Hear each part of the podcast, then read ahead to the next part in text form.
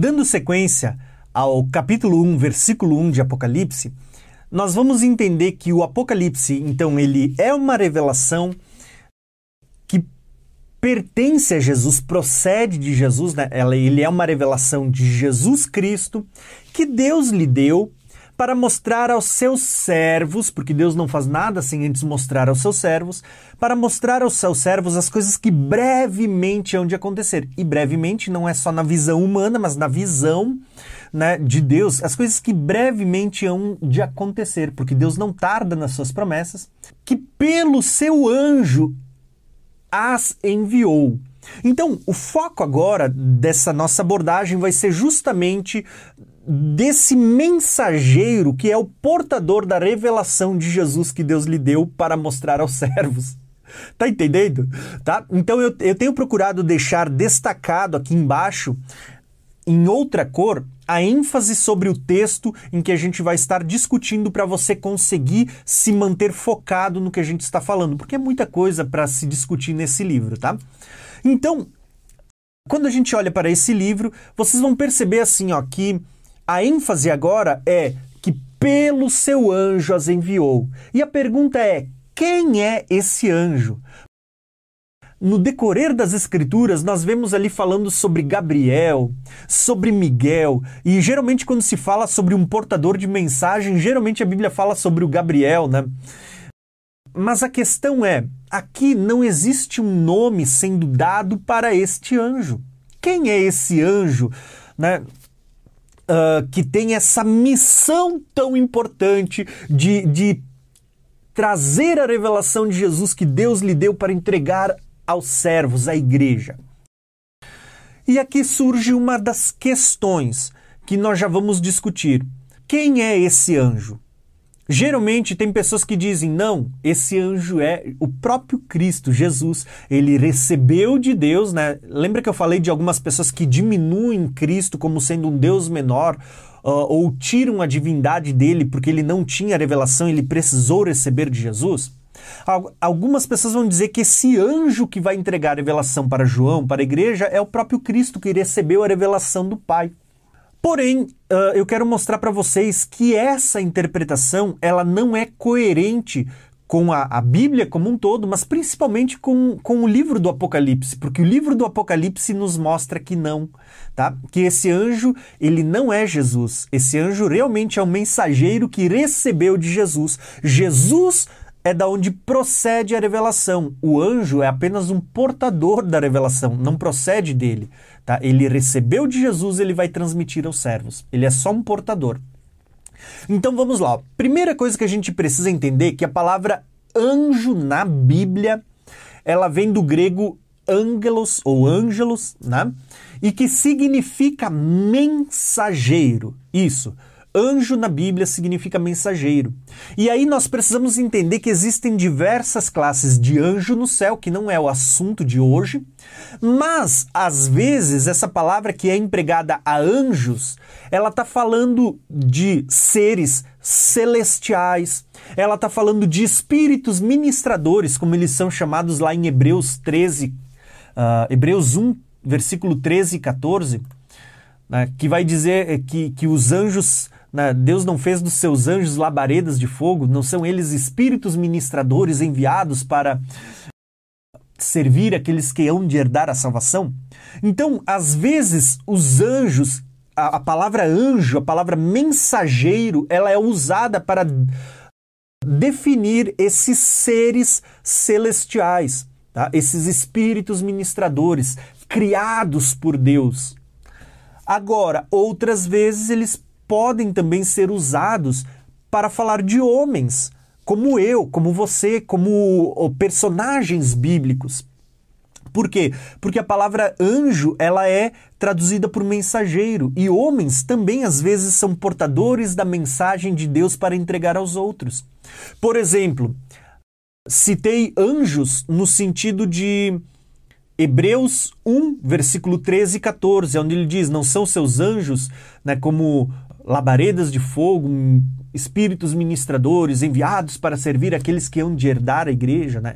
herdar a salvação. Hebreus está falando de anjos como seres celestiais. Agora, você vai ler Apocalipse 1, versículo 20, e você vai ver lá falando: olha, quem são as sete estrelas que estão na mão do Cristo glorificado? Ele diz: são os seus, são os seus sete anjos. E não é qualquer anjo, ele diz são os anjos das sete igrejas, como se ele dissesse são os mensageiros das sete igrejas, são aqueles responsáveis por receber a revelação, a carta e ler para a igreja e transmitir para a igreja. Nesse contexto, os sete mensageiros, os sete anjos das sete igrejas, eles são os pastores, os presbíteros, aqueles que receberiam a carta de João e transmitiriam para a igreja, os mensageiros enviados por Deus. Então a palavra anjo ela tem essa conotação. Ora, pode estar falando de um mensageiro celestial, ora pode estar falando de um mensageiro terreno, tá? Porém, a grande questão que eu quero aqui conversar um pouquinho é esse anjo que recebeu a revelação que Deus lhe deu é Jesus ou não? Eu vou dizer para vocês, não, não é.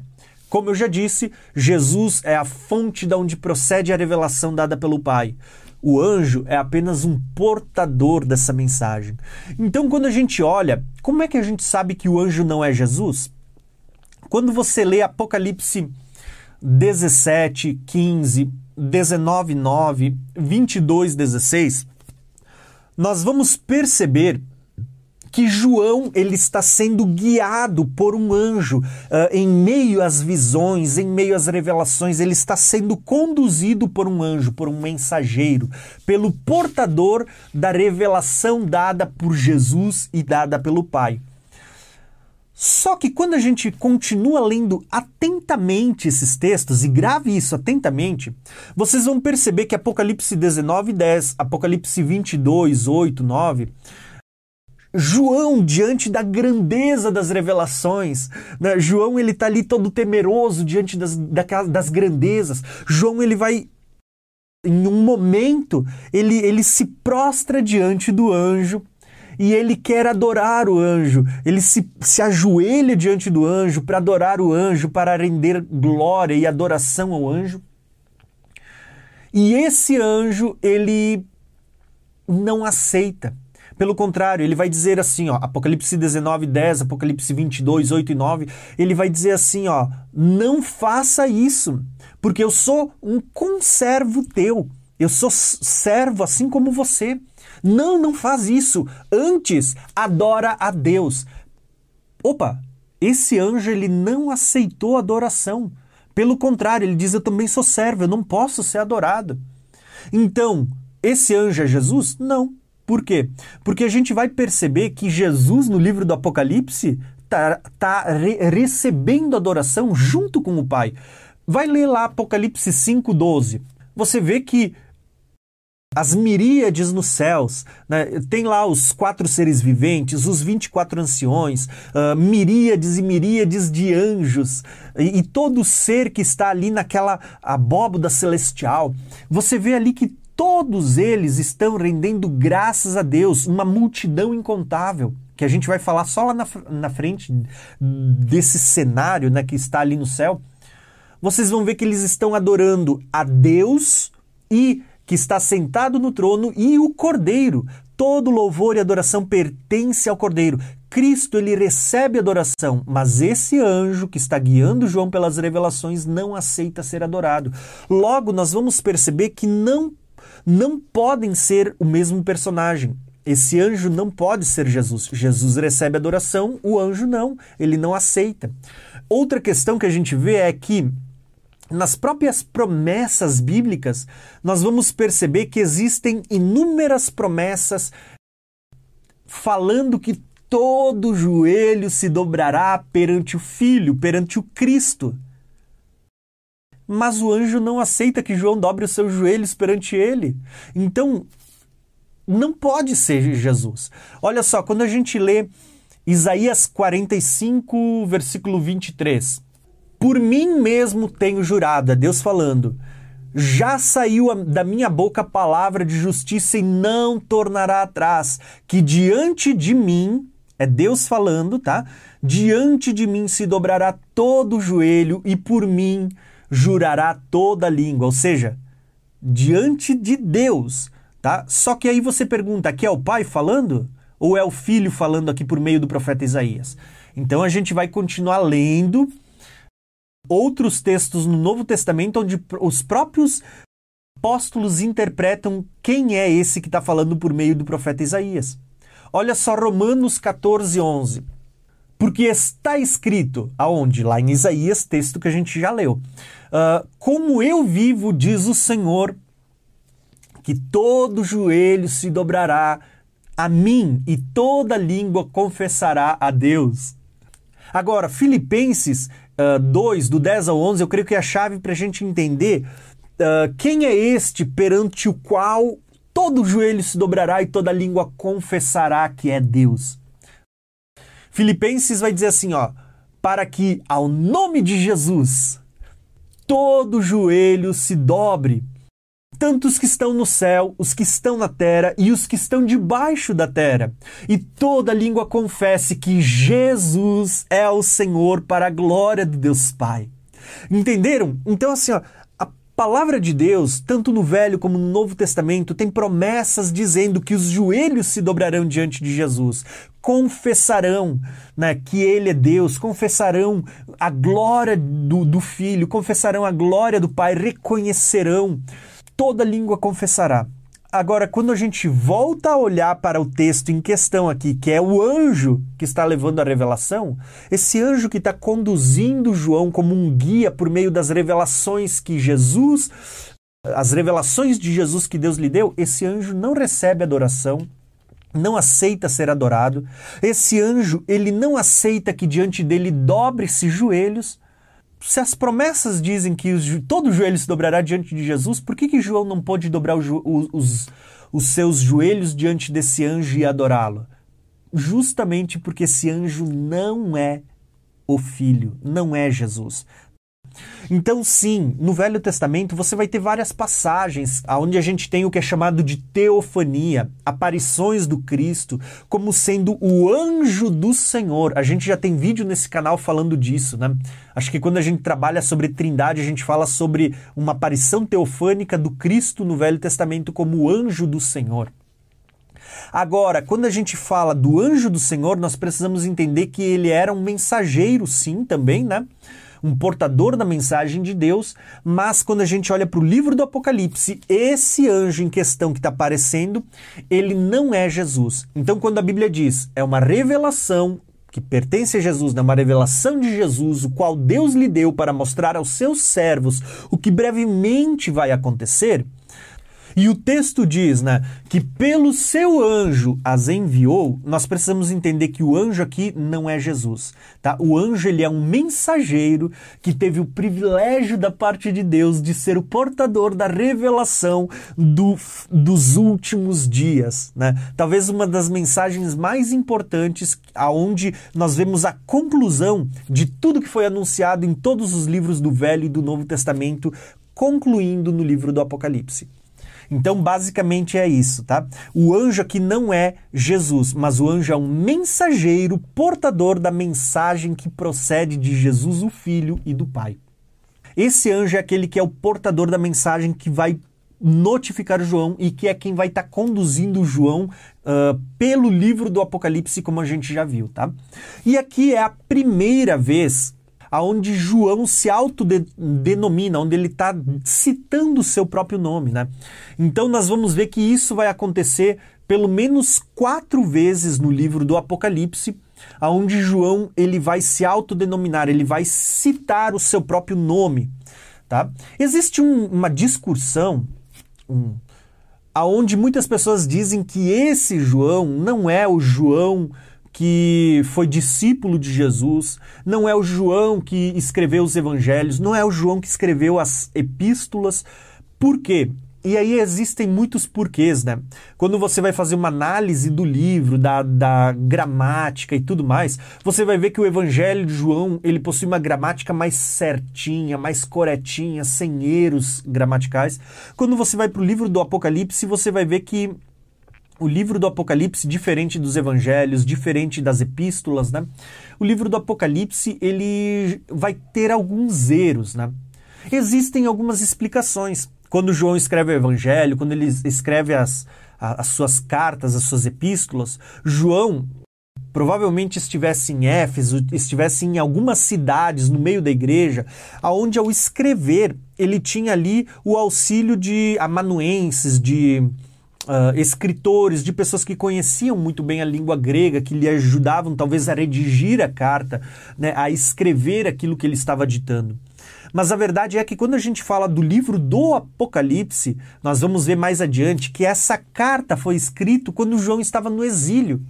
Provavelmente ao estar na ilha de Patmos como um exilado, né, preso, longe de todo mundo, diferente de quando, do, do cenário de quando ele escreveu o Evangelho, a, a carta do Evangelho, diferente de quando ele escreveu as epístolas, aqui ele não tinha nenhum auxiliar, nenhum erudito, nenhum amanuense. Ele teve que escrever a próprio punho. Né? E provavelmente, talvez esse seja um dos motivos do porquê as outras cartas elas estejam com uma gramática uh, melhor e o Apocalipse talvez não. Pode ser. Mas a verdade é que tanto o testemunho dos pais da igreja, não vou me atrelar muito Uh, me deter muito nesse ponto para o vídeo não ficar muito cansativo, mas o testemunho dos pais da igreja e, e, o testemunho da maioria dos comentaristas do livro do Apocalipse é que o João, que é citado aqui pelo menos umas quatro vezes no livro do Apocalipse, é o mesmo que escreveu o Evangelho, é o mesmo que escreveu a, as epístolas que levam o seu nome, tá? Porque a gente vê várias características, não só externas da história, mas internas dentro do texto, que estão presentes nas cartas, estão presentes no, nos evangelhos vocês vê que no Evangelho sempre é apresentado o Pai, o Filho, o Espírito Santo. Talvez o Evangelho de João é o que o mais fale das três pessoas. Aí quando você vai para o livro do Apocalipse, você vai ver o Pai, o Filho e você vai ver o Espírito Santo ali, né? A carta é daquele que era, que é e que vir, o Pai, uh, de Jesus, dos sete Espíritos e de Jesus Cristo. Então você vê que seguido está tendo essa estrutura. Quando você olha para os evangelhos, você vai ver que é, Jesus é chamado de Deus, mas ele também é um portador que leva a mensagem de Deus.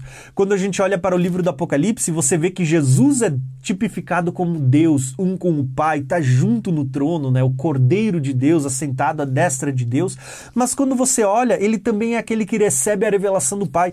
Então, se externamente existem muitos, muitas evidências, internamente também existem muitas evidências que mostram que a, a, a, ideia construída por trás do, do evangelho, do autor que escreveu o evangelho, é a mesma ideia que está por trás do coração daqueles que, escreveu uh, o Apocalipse, né, a revelação. Então, o testemunho dos pais da igreja, dos comentaristas, da, dos, a, daquelas pessoas que analisam profundamente é que o autor aqui, esse João, é o mesmo discípulo amado de Jesus. Tá? O mesmo né, que Jesus disse assim: ó, esse não morrerá até que eu venha. Né? Daqui a pouco, esse até que eu venha era esse momento. Jesus veio até João agora para trazer a revelação que Deus lhe deu. Então, tem muitas questões a serem debatidas, que não é o foco hoje. Meu foco é se deter apenas no comentário do Apocalipse, versículo a versículo, tá? Mas o que eu quero que vocês entendam é que aqui nós temos uma revelação de Jesus Cristo, porque não é só sobre ele, mas também pertence a ele, que Deus lhe deu para entregar aos seus servos, cada um de nós, porque Deus não faz nada sem antes revelar aos seus servos, por meio do seu anjo, ele as notificou a nós as coisas que brevemente hão de acontecer. Né? Ou ao contrário, eu, eu que inverto às vezes, né? que enviou para notificar as coisas que brevemente vão acontecer por meio do, seus, do seu anjo, ele notificou a João, o seu servo. Então, só para a gente encerrar, vocês vão ver que esses três versículos, eles têm várias passagens né, que têm conexões com o Velho Testamento. Então aqui eu quero fazer a primeira conexão. Quando a gente olha para o versículo 1, nós vamos ver assim que, nós, ah, que o Apocalipse é uma revelação de Deus. Quando vocês vão olhar, isso me lembra muito a Daniel 2, 28, quando Nabucodonosor ele tem a revelação, ele está lá pensando nos últimos dias, no que, que iria acontecer depois dele, e Deus revela o sonho da estátua de Nabucodonosor. Tanto é que eu tenho um vídeo no canal e eu vou tentar deixar aqui em cima no card para você assistir sobre a estátua de Nabucodonosor. Muito legal. Assiste lá, tá? Sempre que você quiser, clica aqui, se for pelo celular, no ícone da informação, aqui você vai abrir uma, uma abinha, clica ali que vai ter vídeos sugeridos, ou na descrição, né, no primeiro comentário fixo, vai ter vídeos sugeridos para você aprender mais e absorver mais informação, tá? Mas quando a gente fala da revelação dada por Jesus, me lembra passagens do Velho Testamento, como lá em Nabucodonosor. Lá em Daniel 2:8, Daniel ele está falando sobre Nabucodonosor e ele vai dizer: Mas há um Deus no céu que revela os mistérios, e ele é que fez fez saber o rei o que há de acontecer nos últimos dias. Então, quando a gente olha para o livro do Apocalipse e a gente vê que é uma revelação de Jesus, o qual Deus lhe deu, nós precisamos entender aquilo que Daniel diz para Nabucodonosor: há um Deus no céu. Né, que ele revela mistérios e que ele é quem fez saber lá para Nabucodonosor, assim como para cada um de nós, os seus servos, o que há de acontecer nos últimos dias. Tá? Uh, essa, esse texto, de esse primeiro versículo 1 também tem conexão com o versículo 19 de Apocalipse 1, 19. Né? Escreva as coisas que tem visto, né, o que João viu, as coisas que são, que eram na época dele, e as coisas que depois desta hão de acontecer. Deus revela ao seu servo as coisas que ele vai fazer no tempo do fim. Também poderia haver outras conexões, como por exemplo, Apocalipse do versículo 1 ao 3, ela é a introdução da carta, mas essas mesmas palavras elas estão lá em Apocalipse 22, na conclusão da carta. As mesmas palavras de introdução estão na conclusão. Por quê? Ah, e aqui existe uma sacada interessante. Tem muitas pessoas que, ao interpretar o livro do Apocalipse, vão fracionar ele dizendo: olha, do capítulo 1 ao 4 é para a igreja. Do capítulo 4 ao capítulo 19, a igreja não está mais aqui porque ela foi arrebatada, é só para quem vai ficar na grande tribulação. Apocalipse 19 em diante, a igreja volta a aparecer, né? Mas, irmãos, vocês vão ver que Apocalipse 1, do 1 ao 3, né? A gente está apenas no versículo 1, mas do 1 ao 3 Apocalipse 1, do versículo 1 ao 3, é uma revelação de Jesus, né? Uh, que Deus lhe deu para mostrar aos seus servos o que brevemente vai acontecer, e ele enviou o seu anjo para notificar por meio do seu servo João. Perceba que assim, ó, uh, e aí ele vai falar sobre bem-aventuranças, sobre uh, o testemunho de Jesus, a palavra de Deus, coisas que a gente vai ver nos próximos dois versículos. Só que essa mesma construção está lá em Apocalipse 22, quando ele conclui. Ele está dizendo a mesma coisa. Ele vai dizer assim, ó, estas palavras elas são fiéis e verdadeiras. E o Senhor, o Deus de todos os santos, profetas, enviou o seu anjo. Olha aqui a mesma coisa que aparece no versículo 1. Enviou o seu anjo para mostrar aos seus servos. Também está no versículo 1 as coisas que brevemente vão acontecer. Também está no versículo 1. Ele diz: Eis que presta logo venho, bem-aventurado. Versículo 2, que a gente vai ver daqui a pouco, né? Uh, aquele que guarda a palavra da profecia desse livro. E eu, João, está no versículo 1 também. Sou aquele que vi essas coisas, e havendo-as ouvido e visto, prostrei-me aos pés do anjo. Lembra que o anjo aqui não é Jesus, porque ele não aceita ser adorado, né?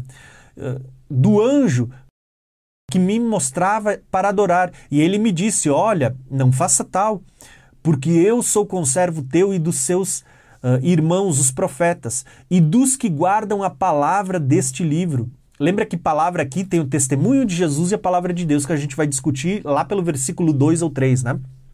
E sou conservo teus e dos teus irmãos, os profetas que guardam a palavra deste livro. Adora a Deus e disse-me: Não cele as palavras desta profecia. Perceba que entre o versículo 1, 2 e 3, o livro do Apocalipse é tido no caráter de profético, não histórico, como muitas pessoas querem dizer. Ele é profético deste livro, porque próximo está o tempo. Lembra que o versículo 1, 2 e 3 vai falar que o tempo está próximo, brevemente vão acontecer, está acontecendo aqui. Quando a gente fala, a gente diz, olha, Apocalipse, os primeiros quatro capítulos são para a igreja. Não, não, não. Todo livro é para a igreja. A mensagem que João começou lá em Apocalipse uh, no, no capítulo 1 é a mesma que vai terminar, é uma mensagem só sendo dada para a igreja. Tudo que está escrito aqui, inclusive o que está entre o capítulo 5 ao capítulo 19, também é para a igreja que vai estar aqui tá bom? Então a gente tem muita coisa para aprender enquanto a gente for discutindo sobre esse livro do Apocalipse. Então, pessoal, se você gostou da abordagem proposta nesse nosso estudo do Apocalipse, capítulo a capítulo, versículo a versículo, eu quero fazer uma pausa para pedir para você, já deixa seu like. Isso vai fazer com que o algoritmo do YouTube entenda que esse vídeo é relevante e indique para mais pessoas. Isso vai nos ajudar a divulgar mais a palavra de Deus e o estudo do Apocalipse. Além disso, irmãos, eu vou dizer para você, se você não é inscrito, se inscreve nesse canal porque você é bem-vindo para fazer parte dessa família, o canal Graça e Conhecimento, tá bom? Então, você já se inscreveu? Já deixou seu like? Isso vai nos ajudar muito a divulgar a palavra, divulgar o vídeo. Então eu quero convidar você, deixa aí os seus comentários. Sabe o que a gente está conversando sobre cada versículo? Deixa aí o seu entendimento também. Eu quero ouvir, eu quero ler, tá? Eu não consigo responder todo mundo, mas eu sempre leio. Eu quero ler o que você entende sobre cada um de, desses versículos ou das partes que a gente está lendo tá bom? Então fica o meu convite. Se inscreve no canal, deixa ali o seu like e não se esqueça de deixar o seu comentário. E eu vou pedir uma outra coisa importantíssima. Irmãos, envie esse vídeo para quem você ama. Compartilhe esse vídeo para que mais pessoas sejam edificadas pela palavra de Deus.